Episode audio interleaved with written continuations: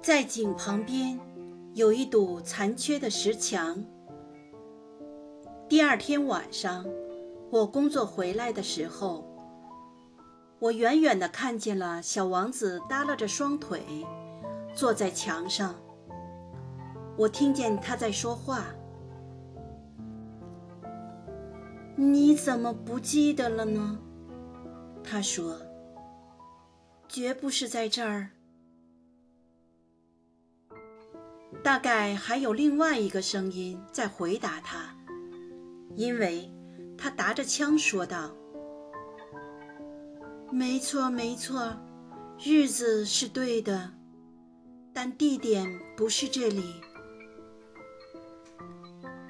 我继续朝墙走去，我还是看不到，我听不见任何别人。可是小王子又回答道：“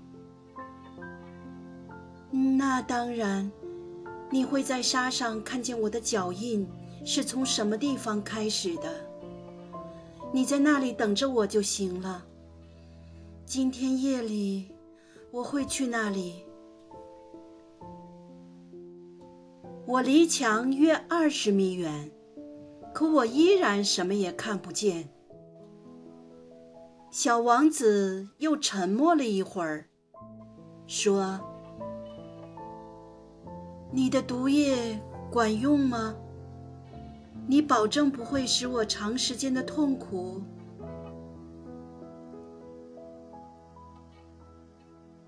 我焦虑地赶上前去，但我依然不明白是怎么回事。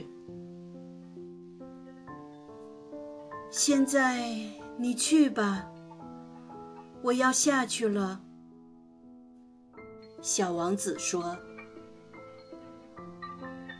于是我朝墙脚下看去，我吓了一跳。就在那里，一条黄蛇直着身子冲着小王子。这种黄蛇半分钟就能结果你的性命。我一边赶紧掏口袋，拔出手枪，一边跑过去。